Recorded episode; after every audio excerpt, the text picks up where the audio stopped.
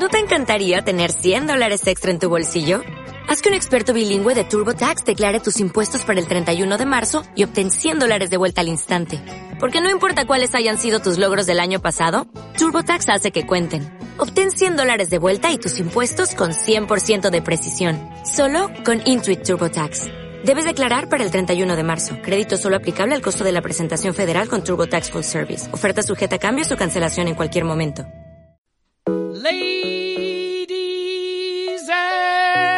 Gentlemen. MM Adictos. Yeah, I'm dead. 고장 난 듯이 보여도 it's alright. Alright. 어디로 튈지 몰라 don't ask me how.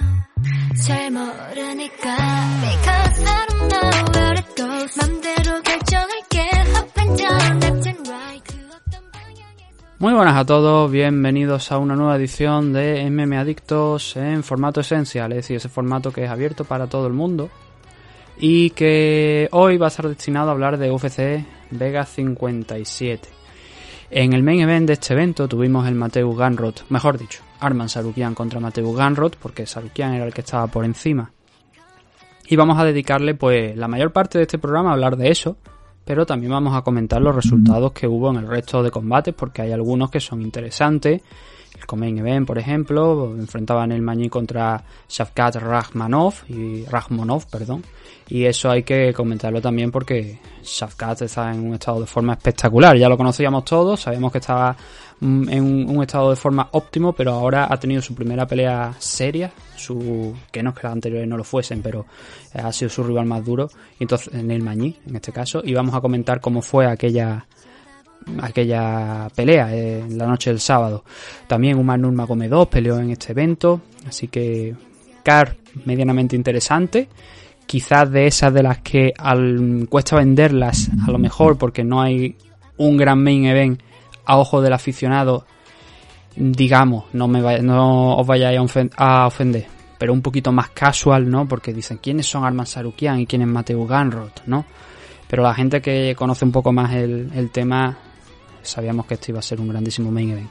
Antes de empezar con eh, los contenidos de hoy, eh, un repasito rápido de nuestros patrocinadores, darle las gracias a los caballeros de OC, de Oscar Panadero. Tienen un evento el próximo 10 de septiembre. De hecho, me han pasado por línea interna ya varios combates que están.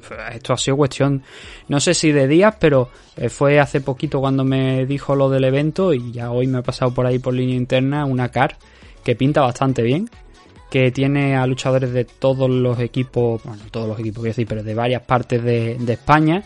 Hay gente también del Tíbet, de allí de, del equipo de Joel. No voy a revelar mucho más. De hecho, a lo mejor ya me estoy pasando y, y Oscar me da un toque, pero bueno, lo digo, no voy a, a nombrar a los luchadores, pero que sepáis eso, que hay gente de todos los equipos en esa lista preliminar, que si Dios quiere, pues podréis ver el 10 de septiembre en Valladolid, allí, en la sede de los Caballeros de Oc, por 20 euros la entrada, y que van a ser, creo que todos combates amateur.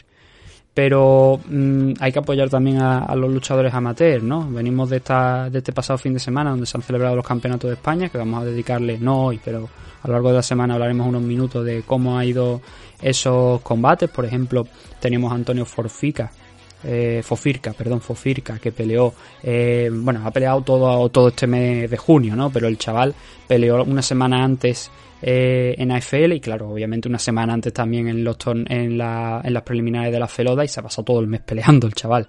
Y estaba en la final. Eh, ya hablaremos esta próxima semana, esta, a lo largo de esta semana de cómo le ha ido, ¿no? Y otros luchadores muy interesantes también. Gente que ya ha representado a España en torneos europeos de la IMAF también, que llegaron a la final y creo que algunos de ellos incluso ganando, así que bastante relevante. Em, también eh, nuestro otro patrocinador, Dragon Z, dragonz.es, la comunidad de Nacho Serapio. Más de 100 cursos ya en esa plataforma excelente creada por Nacho Serapio desde 14, bueno, desde no, por 14 euros al mes la suscripción. Ahí tenéis multitud de cursos. Si necesitáis un listado de los cursos, lo que siempre digo, entráis en la página web, dragonz.es, y ahí tenéis el listado, porque se pueden adquirir de manera independiente, pero eso sí, más caro, 50 euros. Pero eh, a diferencia de la, del acceso a la plataforma, ese curso será para vosotros para siempre. Tendréis acceso ahí para, para los restos, hasta que hasta el día que os muráis, ¿no? Si estáis ahí en la cama ya, eh, me voy a morir. Pero, coño, voy a echarle un vistazo último ahí a ese curso que pagué hace 60 años eh, en la comunidad Dragon, ¿no? Dios quiera que eso siga ahí en pie. Y Dios quiera que llegue a esa edad. Pues vamos a echarle ese vistazo. Lo podéis hacer, ¿no? Además, por estar suscrito a la comunidad Dragon tenéis acceso a todo el archivo de la Dragon Magazine de la revista, pero también se os envía a vuestra casa en papel. La revista es bimensual. Eh, este mes, por ejemplo, ha habido revista. El mes que viene no. El siguiente se supone que sí, por si acaso queréis calcular y decir, pues mira, me suscribo aquí y así ya eh, también aprovecho y tengo la revista de, de en formato papel. Más que nada por eso, ¿no? Pero bueno, ya sabéis. toda la información en dragonz.es, el Netflix del aprendizaje de las artes marciales y de los deportes de contacto.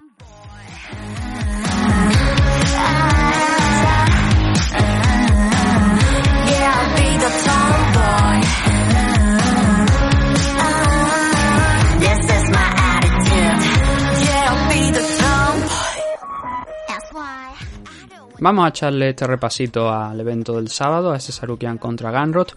Antes permitidme que también, que se me ha olvidado comentarlo en la introducción, pero eh, eh, la semana pasada eh, estuve grabando con Enrique Jimeno y con Sergio Hidalgo también, profesional de, de, las MMA. Creo que ahora Sergio está en el tema del Muay Thai y boxeo, pero sigue en activo peleando en otra modalidad, pero sigue ahí. Y mm, estuve grabando con ellos en el programa, en el canal de YouTube de Enrique Jimeno, hablando de UFC 276, de cinco combatitos que vamos a ver en UFC 276. Está ya subido en su canal de YouTube, así que si hacéis el favor, echarle un vistazo, dejarle un comentario a, Enrique, suscribiros al canal, darle al like, que además está haciendo las cosas muy bien. Eh, va incluso a empezar, bueno, ya ha empezado a grabar vídeos en exteriores y y está subiendo de nivel Enrique y eso hay que reconocérselo. Cuando se hace bien el trabajo hay que reconocerlo y lo está haciendo francamente bien Enrique.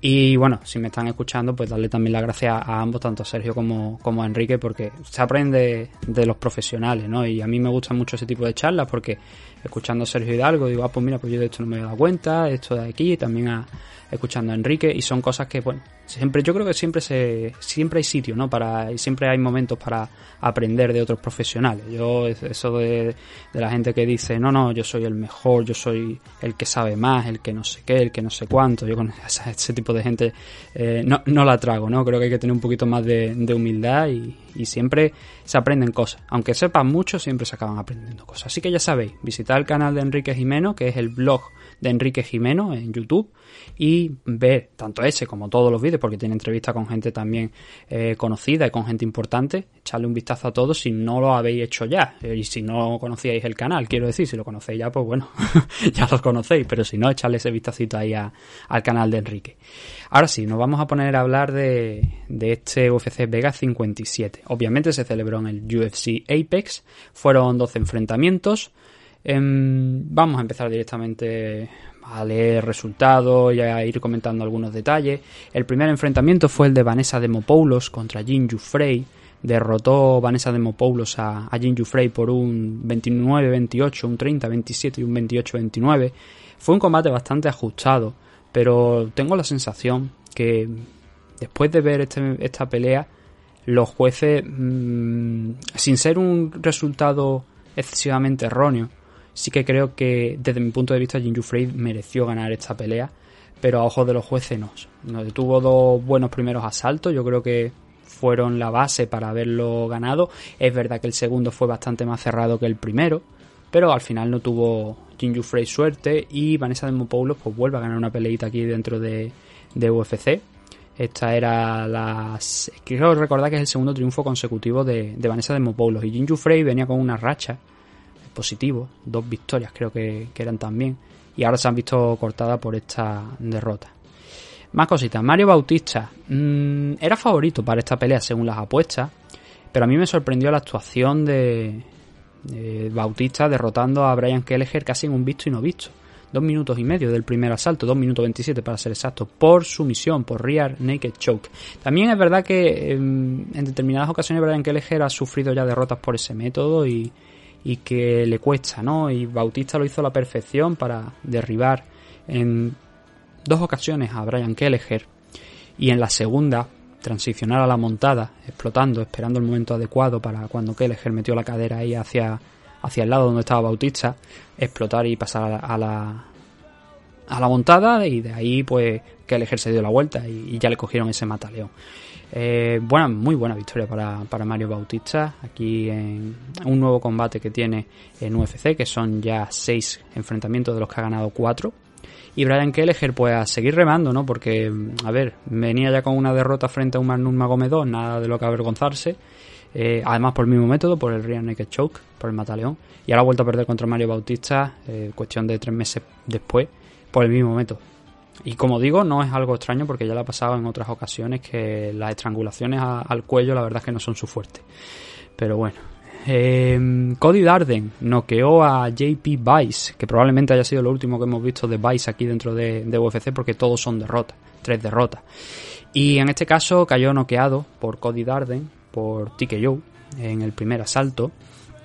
Eh, primeramente le conectó una izquierda a Darden, que hizo que Vice se tambaleara brevemente, pero luego fue otra derecha la que abrió la lata nuevamente, un poquito más de lo que ya estaba abierta, para eh, con una nueva combinación, segundos después, tirarlo al suelo y ya ahí enganchar golpes y golpes y golpes, hasta que el árbitro intervino para parar la contienda cuando JP Vice no estaba cao porque estaba uh, arrodillado, con, los brazos pues, intentando levantarse, pero recibiendo Hammer Fist tras, tras Hammer Fist y claro, ya en ese momento pues lo más lógico era parar ¿no? el, el combate. Como digo, JP Vice, tres derrotas, tres combates en UFC, tres derrotas consecutivas, la verdad es que a su esposa le ha ido bastante mejor.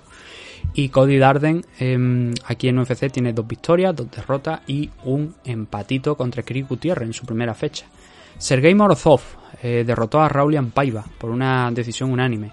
Un triple 29-28 y aquí en esta decisión, en la división Bantamweight, no hay ningún tipo de duda de que Morozov, a través del segundo y el tercer asalto, le dio la vuelta a lo que Raulian Paiva había hecho en el primero, en base al striking. Ahí aguantó en ese primer asalto Paiva muy bien a Morozov arriba y estuvo castigándole a base de, de golpe, de larga distancia también. Buen striker Raulian Paiva. Que quizás su mejor categoría de peso puede que sea la de 125 libras, pero en su último enfrentamiento 125 falló el peso, así que quedó bastante tocada su participación en esa categoría. Pero bueno, como os estoy diciendo, eh, Morozov derrotó a Raulian Paiva aquí en 135 libras a través del segundo y el tercer asalto. Un segundo asalto donde sí que llegaron ahí los takedowns. Y un tercero donde Morozov sorprendió bastante con el ritmo que le impuso a, Paiva en el striking. Y eso le sirvió para, mezclado también con un poquillo de, de grappling, acabar derrotándolo por, por decisión, como estamos hablando, unánime. Un triple 29-28, 18-5 para Sergei Morozov, 21-5 para Raulian Paiva, que yo creo que enciende las alarmas, ¿no? El luchador del Alpha Male, estaba por ahí eh, Uraya Faber. Viene con dos derrotas consecutivas, la primera contra Son O'Malley, se puede llegar a entender, pero ahora contra Sergei Morozov también se entiende, ¿no? Porque Morozov es un luchador de eh, nivel, es respetable, desde luego, pero eh, fue de más a menos empezó muy bien el primer asalto, ya después se, le sembró esas dudas, ¿no? Morozov después de conseguir derribarle y al final pues acabó cayendo derrotado. ¿Qué más cositas por aquí? A ver, tenemos en 145 libras, nos quedan dos combates de la car preliminar. Sajilan Nuerdambieke, también conocido como Wolverine, le llaman, Lobezno, derrotando a TJ Brown en uno de los combates para mí más entretenidos de la noche. Porque en el primer asalto, eh, bueno, esto fue una decisión unánime para el luchador chino por un triple 29-28 pero en el primer, una, una, decisión ajustadita, ¿eh? por, por, mucho que sea unánime. Eh, que bueno, a ver, no hay diferencia entre unánime y dividida. Esto de hecho lo explico en el vídeo de, de Jimeno, ¿no? A ver, mucha gente dice, bueno, yo le hubiera dado una decisión dividida. No, a ver, eh, cada juez es independiente y cada juez da una decisión. Eh, si luego la decisión sale dividida es porque dos jueces han dicho una cosa y el otro le ha dado la victoria al contrario, pero eso no tiene nada que ver. Yo le hubiera dado una decisión dividida o una decisión unánime, no, tiene nada que ver. Eh, entonces, en este caso es totalmente unánime para eh, Shajilan. Los tres jueces le dieron ese triple 29-28, pero fue una, pe una pelea, como digo, cerradita. En el primer asalto, Shajilan consiguió un knockdown sobre TJ Brown, pero Brown se levantó bastante rápido eh, después de intentar incluso buscar un triángulo, un armbar, mejor dicho, en el suelo sobre Shajilan cuando el, chino se colocó encima de él. Y Brown no le perdió la cara al combate porque estuvo trabajando muy bien con múltiples intentos de sumisión, tanto en el segundo como como el tercero, porque Shajilan lo derribaba. Y en el segundo hay que reconocerle que estuvo mucho más inteligente que Shajilan y mucho más activo en el grappling. Y es bueno ver que los jueces den asalto a el luchador que está en posición inferior y que bueno, luego acabó ganándole un poquito la espalda, sí, pero es eh, reseñable eso, porque no se suele dar muchas veces, ¿no? Y es bueno ver que reconocen la valía de TJ Brown en el suelo con la espalda contra la lona y la inactividad, castigan un poquito la inactividad de Shajilan en, en la posición superior. En el tercero, pues asalto cerradito también, con Brown intentando algunas sumisiones, pero Shajilan ahí sí que trabajó un poquillo más.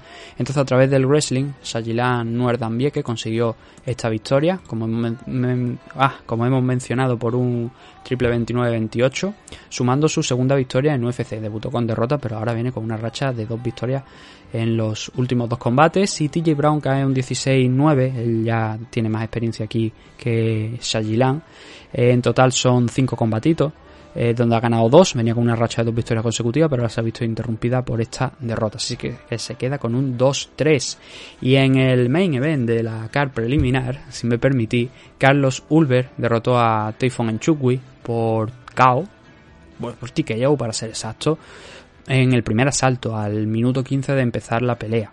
Typhon es un tío imponente, el luchador camerunés fue a por él, fue a tomar el centro, pero Carlos Ulver también es un tío alto, luchador del City Kickboxing, estaban Volkanovski, Adesanya y creo que también había otro, otro luchador por ahí eh, del, del, equipo en, eh, entre el público del UFC Apex, ¿no? Ya llevan allí un tiempo Adesanya y Volkanovski para las peleas de esta próxima semana, bueno, ya de esta semana, y entonces pues ahí vimos apoyando al compañero de equipo de, de Israel Adesanya y derrotó a, a Typhon Enchukwi, conectó un hook con la izquierda, con la mano delantera, cuando eh, Enchukwi, uno de esos momentos clásicos, esas contras clásicas donde tú vas a soltar una low kick y una inside low kick y te encuentras con la contra, ¿no? De la mano contraria de tu rival. En este caso, Ulver sí que es verdad que lanzó el golpe un poquillo antes eh, si lo ves a cámara lenta y tal, da esa sensación de que él inicia el movimiento antes de que Typhon lance, esa, esa, low kick, pero igualmente el golpe se lo come el camerunés. lo manda hacia atrás, empieza a temblar un poquillo las piernas y Ulver eso se lo toma como una señal para avanzar, empezar a soltar manos y acabar noqueando a Typhon en Chukwi. Buena victoria para Carlos Ulver, se pone 5-1 en su carrera profesional y Typhon cae a un 6-3 dentro de este enfrentamiento en la división Light Heavyweight.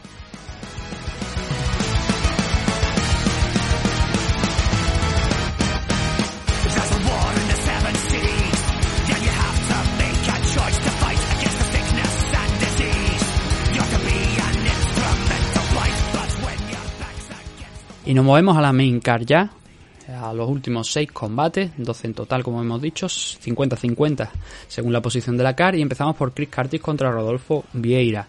Una nueva victoria de Chris Curtis. Eh, sigue triunfando aquí dentro de, UFC y empieza ya, bueno, de hecho, fijaos cómo son las cosas, eh, él se ha enterado de que en este próximo UFC 276, este fin de semana, hay huecos libres. ¿Por qué? Porque Misha Tate y Lauren Murphy no van a pelear ahí. Se han caído, y mm, bueno, la que se ha caído realmente es Lauren Murphy por temas de COVID y están buscando una nueva fecha para ese enfrentamiento, aunque Misha ha dicho que le gustaría permanecer en la calle que ha hecho el training camp.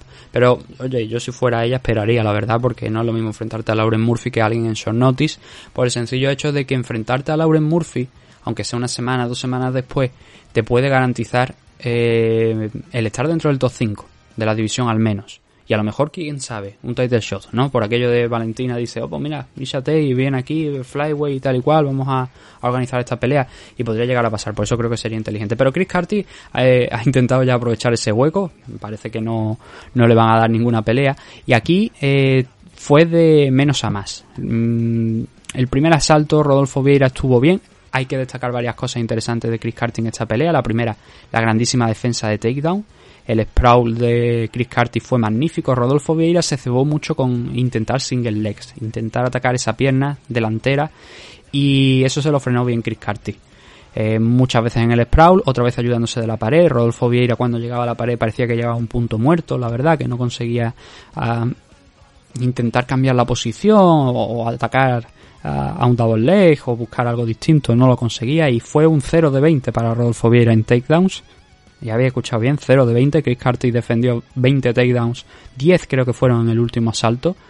Y consiguió la victoria, pues porque en el segundo empezó a, Mm, En todos los asaltos defendió los takedowns, pero en el segundo empezó ya a clavar manos, empezó a trabajar el cuerpo y Rodolfo Vieira, que había estado bien en el striking en los primeros cinco minutos, fue poquito a poco desapareciendo. Bien por el trabajo de Chris Curtis en- al cuerpo, bien porque iba ya cansándose un poquito de tanto intento de takedown, ¿no? Así que el brasileño, que obviamente no es sospechoso de ser un magnífico, un excelente campeón del mundo de Brazilian Jiu-Jitsu, no pudo derrotar a, a Chris Curtis, que sigue invicto en UFC, que está ahora mismo 3-0, que en esta ocasión no consiguió noquear al rival que tenía por delante, como se hizo, se hizo con Phil House y con Brendan Allen, y que extiende la racha de victorias que tiene hasta ahora, tres en UFC, pero otras cinco adicionales fuera de la compañía para ese 8 de récord de, racha de victorias ahora mismo consecutivas. 29-8 de récord para Chris Curtis. Hay que tener un ojito encima de este hombre porque es peligroso. Vamos a ver hasta dónde puede llegar, pero de momento buenas sensaciones. Son nombres que conocemos todos. Phil House, Brendan Allen, Rodolfo Vieira, fuera del top 15, pero llamando ya la puerta de- del top. Eh, Rodolfo se queda con un 8-2 de récord. Esta es su segunda derrota en UFC. Pero creo que me parece que tenía tres victorias. Eh, sí que ha sido últimamente bastante irregular. No ha conseguido encontrar más de dos victorias consecutivas. Pero ahora pues se queda con, con esta derrota de, frente a Chris Curtis. Umar Nurmagomedov, el primo de, de Javif, contra Nate Maynes. Aquí quiero destacar que Umar Nurmagomedov no es el clásico Nurmagomedov y por clásico, bueno, clásico Nurmagomedov o eh, luchador afiliado a Javif. ¿Y qué entendemos por eso? Pues un luchador que principalmente basa su estrategia en el sambo, en el grappling, no en el tema de la lucha, en derribar a sus rivales y trabajar en el suelo, sino que Umar Nurmagomedov es la evolución de, de los Nurmagomedov, ¿no? Él ahora, además de tener un excelente suelo, como vimos en este enfrentamiento, ha añadido también el striking. No ahora, porque esto es algo que ya viene haciendo desde incluso cuando peleó una vez, me parece, en PFL, ahí ya se le vio a, a Umar Nurmagomedov bastante suelto en el striking. Y aquí en UFC ha mm, dado muy buenas, ha transmitido muy buenas sensaciones en el striking. Aquí contra Nate Maynes sí que es verdad que mm, estuvo eh, en parte, por striking me refiero en el standing, ¿sabes? No en, en el suelo. Gran and pound, pues obviamente ahí los Nurmagomedov son brillantes, ¿no? Pero me refiero a, a standing, ¿no? A, a pelear de pie. Eh, tuvo sus ocasiones, tuvo sus dos o tres golpes interesantes en Nurmagomedov, pero el fuerte de, de la victoria de Umar en esta decisión totalmente unánime, yo voy a decir la puntuación para que no os quepa duda alguna de que ganó claramente 30-27, 30-25, 30-26. 30-25, 30-26 yo creo que sería lo más acorde, segundo o tercer asalto, ¿no? Pero, a ver, eh, es wrestling, wrestling, wrestling y más wrestling y trabajar y agobiar a Nate Maynes, que solamente pudo conectar dos golpes significativos, algunos más en, el montante total, ¿no? Incluyendo los que no son significativos, pero es que no le dio oportunidad a Nurmagomedov de hacer nada, porque prontito en el primer asalto ya lo arrastró al suelo, porque Nate Maynes dio ese pasito hacia adelante y se encontraron en el clinch, lo que eran malas noticias, y lo derribó. Y en el segundo asalto pues vio que lo, lo que había en el primero y volvió a derribarle al principio del asalto. En el tercero tardó un poquito más, pero también decidió tranquilizar la cosa y, llevar la pelea al suelo. Y Umar Nurmagomedov voló por encima de, Nate Maynes. Eh, no se puede decir tampoco que fuera una victoria en el Gran Pound jodidamente impresionante, en el sentido de Javier era mucho más contundente, o le hemos visto actuaciones más contundentes a Javier en el Gran and Pound de las que le vimos aquí a, a Umar Nurmagomedov frente a Nick Maynes, pero no le dio opción ninguna a Maynes. Y Maynes no os confundáis, porque algunos diréis, guau, es que lo destrozó. No, no, eh, Maynes es un rival que llegaba con un 14-1 a esta pelea y que había ganado todas sus peleas dentro de, de UFC.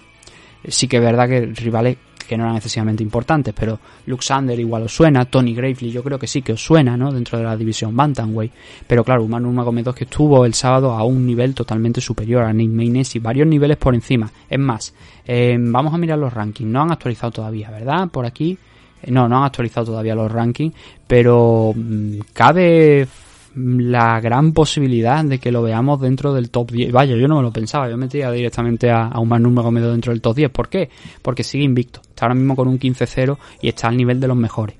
Entonces, mmm, puede que lo metan mmm, poquito a poco, ¿no? A lo mejor dentro del top 15, pero yo no me lo pensaba. Yo, eh, su siguiente pelea debería ser contra alguien. Umar Nurmagomedov es probablemente un futuro campeón de la categoría y hay muchos nombres muy interesantes en la división Bantamweight, ¿eh? No, eh, la verdad es que se está poniendo muy muy bien. Ya estaba muy bien, pero ahora este tipo de luchadores, como es el caso de Umar Nurmagomedov, que se suman a la nómina de, muy probablemente, de ese top 15, Adrián Yáñez, viniendo de esa última victoria por KO frente a Tony Kelly en el evento de la semana pasada. Están ahí entrando y pegando con fuerza, nunca mejor dicho, ¿no? Así que muy gran, muy buena, gran victoria de Umar Nurmagomedov controlando de principio a fin el enfrentamiento. Tiago Moisés volviendo a ganar. Eh, se hubiera puesto con tres derrotas consecutivas en los últimos enfrentamientos contra Ilan Mahachev, rival complicado, contra Joel Álvarez, que vaya, lo noqueó, lo pasó por encima a Tiago Moisés, y ahora se enfrentó a Cristo Guiagos, el brasileño, ¿no? E hizo lo que mejor sabe hacer Tiago Moisés, que es el someter a sus rivales. Moisés es un rival, es un luchador chiquitito, muy pequeñito, ¿no? Pero aquí encontró el wrestling suficiente para derribar a Cristo Guiagos y en la transición rápidamente, porque os voy a relatar esta, esta, el takedown porque la verdad es que es una de esas imágenes que le gusta mucho a Daniel Cormier luego a la hora de analizar, ¿no? Y a mí también porque eh, Moisés tiene un single leg presionando contra la jaula, tiene la pierna izquierda de Cristo Quiago que se está ayudando de la pared para defender y Moisés llega a un punto donde no consigue hacer nada ahí dentro de, ese intento, ¿no? Entonces lo que hace es cambiar hacia el lado contrario, es decir, si tú tienes la pierna izquierda y tú estás en el centro, tirar para tu lado izquierdo, es decir, para el lado derecho de, de Cristo Guiago. ¿Qué pasa? Que claro, al tú tirar de la pierna hacia ese lado, lo que haces es desestabilizarle un poquito la cadera, lo suficiente para, para que Cristo Guiago cayese, tuviese que poner las manos en el suelo con las rodillas y que Tiago Moisés le pudiese ganar el lateral y luego la espalda.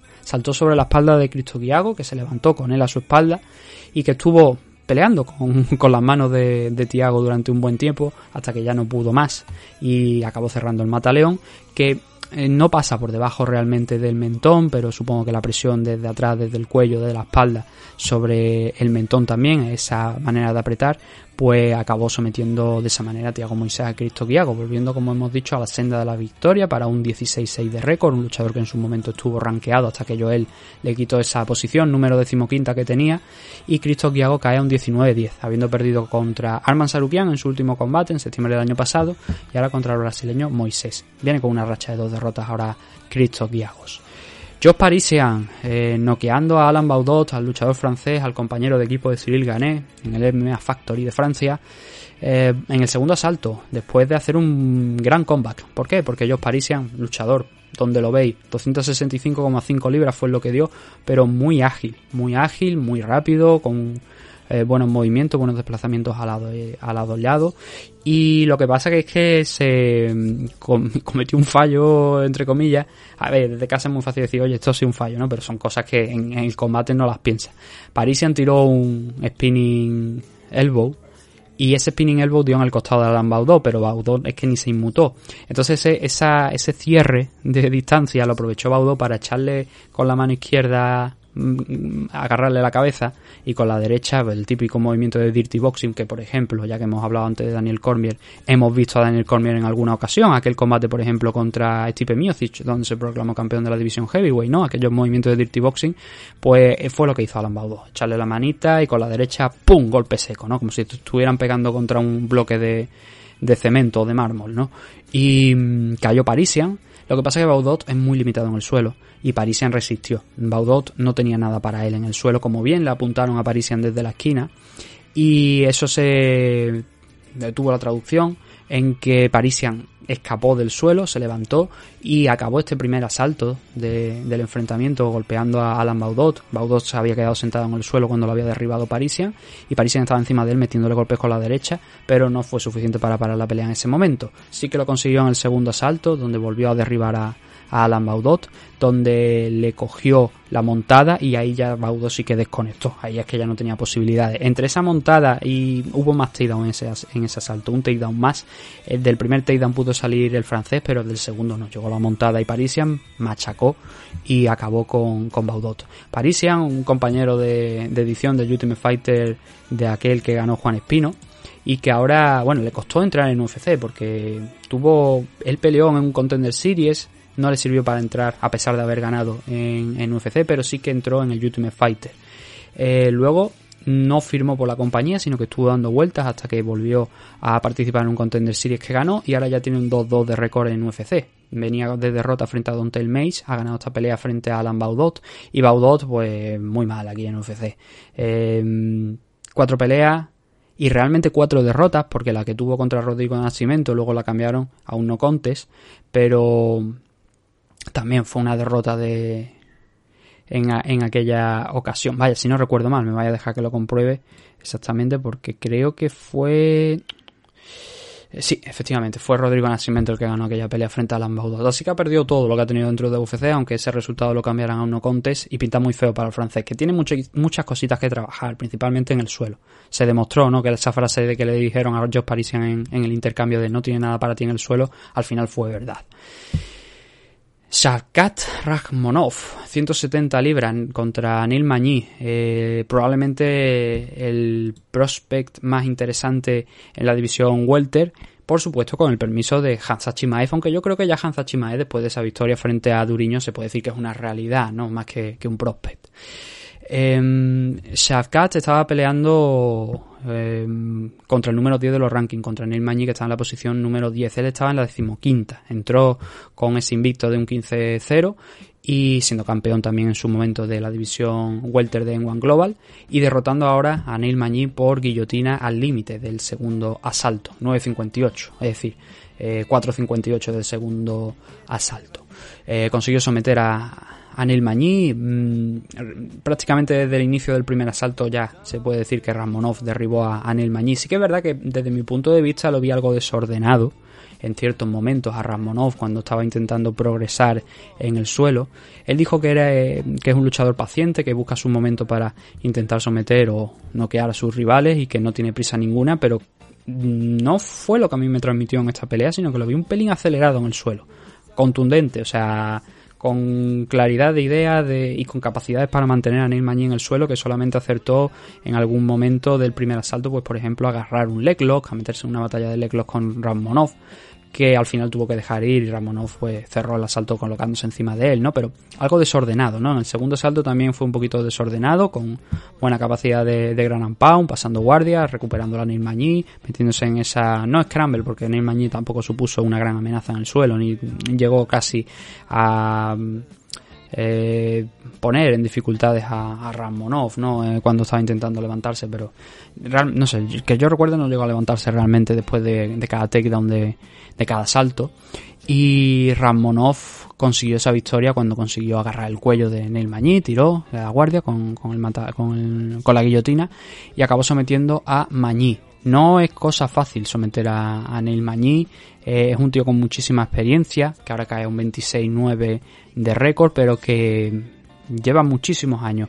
Eh, en el programa de Original, eh, el otro, donde hacemos el análisis más en concreto de todas las peleas, incluyendo car preliminar y no simplemente así anotaciones rápidas, eh, ahí dije que Neil Magny era el gatekeeper de la parte de abajo y que en un paso adelante interesante por parte de Ramonov, eh, Stephen Thompson el siguiente. Ramonov retó a Stephen Thompson. Luego ha dicho, me parece que también que quería, pues no sé si era a Jorge Masvidal y no sé si también había tirado, creo, el nombre de Nate Diaz.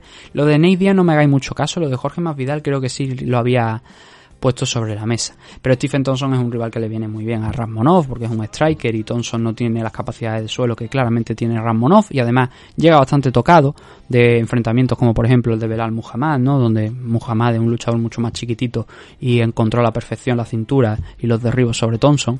Así que Ramonov no hay nada que no haga pensar que no va a poder derrotar a Stephen Thompson si se da ese combate, ¿no?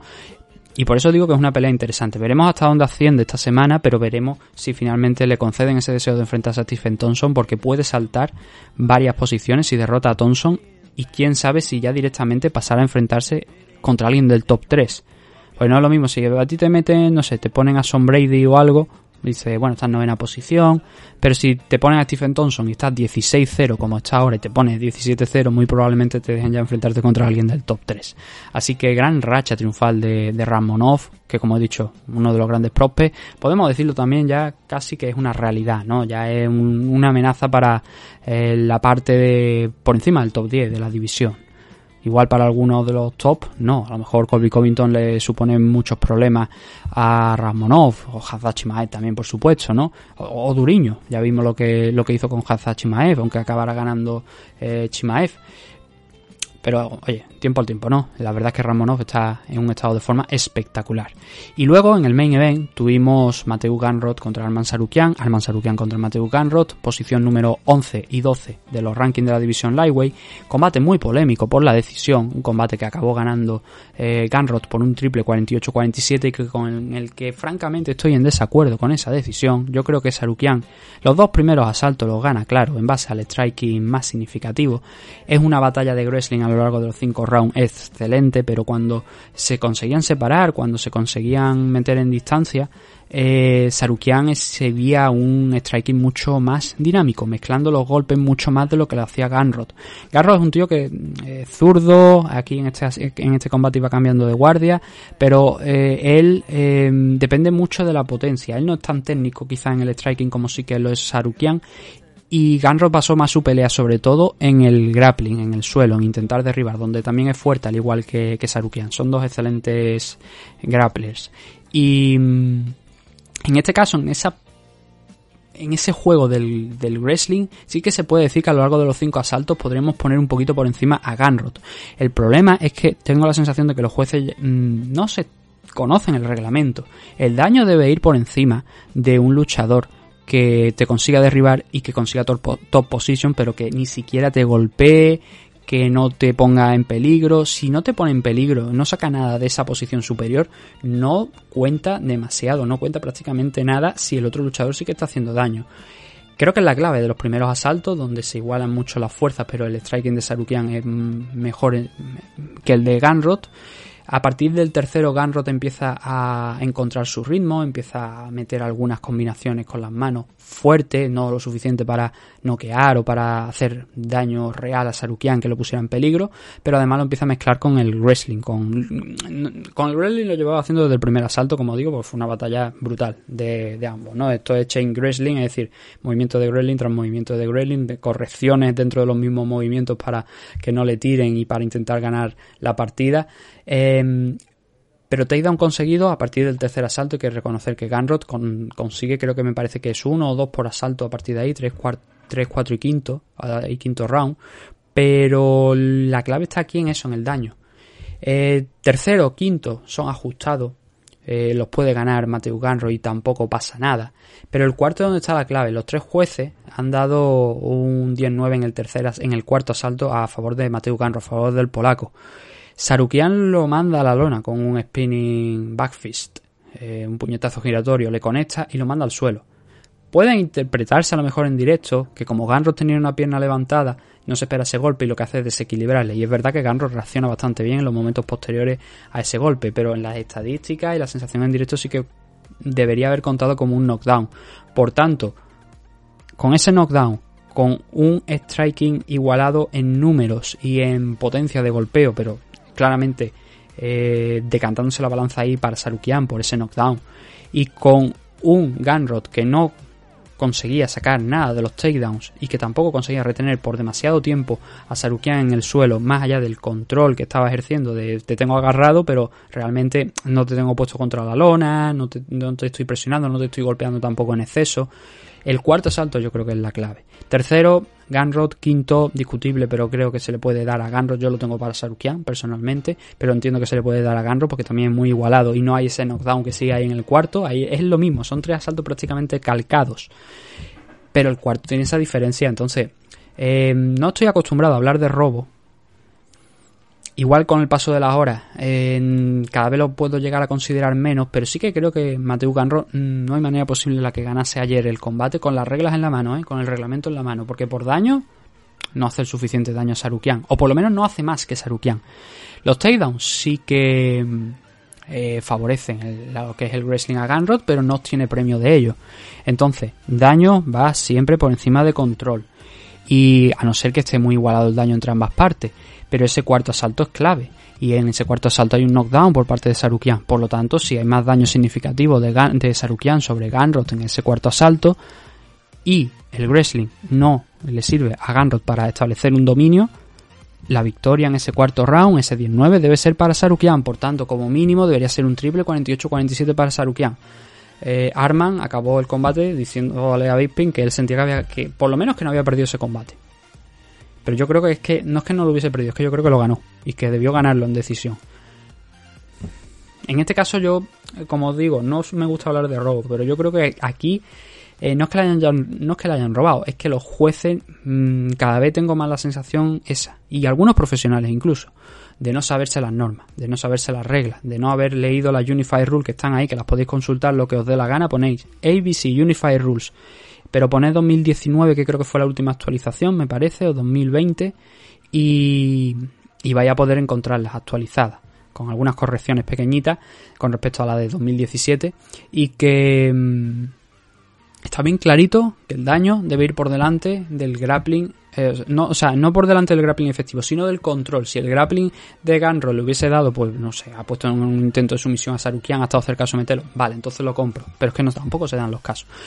A mí, eh, por lo menos, mi opinión es esa, que debió ganar Sarukian. Ahora, por supuesto, vosotros podéis dejarnos en comentarios lo que vosotros opinéis. Eh, estaré encantado de leerlo. Vamos a hacer esta semana también, aunque no sea en vídeo, ya lo dije en el programa de ayer, pero aunque no sea en vídeo, vamos a hacerlo por lo menos en audio para responder vuestras preguntas y vuestros comentarios, ya que empleáis vuestro tiempo en enviar esos mensajes. Voy yo también, por supuesto, a, a responder las preguntas y a leer vuestros comentarios. ¿eh? No tienen por qué ser preguntas, como digo, pueden ser comentarios sobre algún combate, algún enfrentamiento, tanto de ahora como futuro, como, hombre, pasado también lo podéis hacer, pero a lo mejor no es tan interesante desde el punto de vista de actualidad. Pero los leeremos, ¿vale? Tengamos que estar media hora, 45 minutos. Así que mm, con esta pelea, con esas dudas del main event entre Sarukian y Ganro, como digo, fue una pelea bastante disputada que hay que ir muy asalto por asalto y que las diferencias son mínimas, son mínimas, pero creo que esa diferencia del knockdown en el cuarto asalto es lo que determina que Sarukian debió ganar ese enfrentamiento, eh, nos vamos a despedir. Eso sí, antes de, entrar con la despedida, vamos a hablar de los Performance of the Night. En este caso, al igual que la semana pasada y al igual que también se hizo en China, hemos tenido varios Performance of the Night. Aquí ha habido tres Performance of the Night y un Fire of the Night, obviamente. 50.000 dólares para Tiago Moisés, para Josh Parisian, para Shavkat Rakhmonov por esas finalizaciones. Y luego también, no sé si es que ahora van a poner como por costumbre que cada pelea que acabe por finalización en la carta eh, principal, en la main card o en la, en la, en la card preliminar no hubo en, esta ocasión Performance of the Night. Pero no sé si es que Dana White está mirando eso, ¿no? De a lo mejor dar Performance of the Night a todo luchador que finalice la pelea dentro a lo mejor de los primeros dos asaltos eh, dentro de la main card, ¿no? No sé si que van a tomarlo ahora como algo eh, regular, ¿no? De aquí en adelante. Seguro que vemos algo especial para este UFC 276. Eh, Mateo Ganro y Arman Sarukian se llevaron el Fight of the Night y Ganro probablemente, pues bueno, subirá eh, esa posición. Veremos si algo más. Eh, se me olvidaba decir, para cerrar ese análisis de ser muy rapidito de Mateo Ganrot, decir que él ha retado a Justin Gagey. Ha dicho que Javi Nurmagomedov siente que algún día llegará a pelear por el título, incluso a lo mejor puede que llegue a ser campeón. creo que tiene que trabajar todavía bastante. No creo que ganase esta pelea. Pero bueno, eh, no hay mal que por bien no venga. Ha ganado, creo que han sido cuatro de sus últimos cinco enfrentamientos aquí dentro de UFC, o tres, no, cuatro, cuatro. Eh, debutó con derrota frente a Guran Kutatelache, pero todos los combates suyos, menos el de Diego Ferreira, han tenido bono de la noche. Dos fallos de Night, el de Kutatelache y el de Sarukian, y dos performances, ¿no? Frente a Jeremy Stephen y Scott Holtzman. Eh, Sarukian también tenía una buena racha de victoria, tenía cinco, cuatro, cinco victorias consecutivas, la última contra Joel, a principios de, de, este año y ahora ha perdido contra Ganrod. Eso hubiese supuesto su sexta victoria consecutiva y un avance espectacular, ¿no? Es su segunda derrota en UFC, la primera fue contra Mahachev al principio de, de llegar aquí a la compañía, un combate muy interesante, también de wrestling, pero mucho más de wrestling que este eh, contra Sarukian. Y nada, lo vamos a dejar aquí. Espero que os haya gustado esto, que os haya entretenido, que os haya eh, servido para informaros de manera muy rápida si no habéis visto el evento no habéis visto alguna de las peleas, de cómo le ha ido a la gente la car preliminar o fuera de los combates principales de la main car. Y nos vemos a lo largo de esta semana, pues como digo, a ver si podemos hacer un análisis también muy rapidito de lo de WoW, eh, o sea, de los campeonatos de España de, MMA y también pues la previa. La previa lo que pasa que claro, ya hemos hecho una buena parte de la previa en el programa de Enrique Jiménez, entonces no sé cómo lo voy a enfocar, pero esa previa ya sería para Evox Original, ¿vale? Entonces también tendremos que hablar un poquito de Velator, a ver si encontramos minutos, eh, como hoy pues media orilla, 45 minutos y, y nada más. Lo dicho, un saludo a todos, gracias por habernos escuchado y nos vemos dentro de poco con más MM Adictos. Hasta pronto.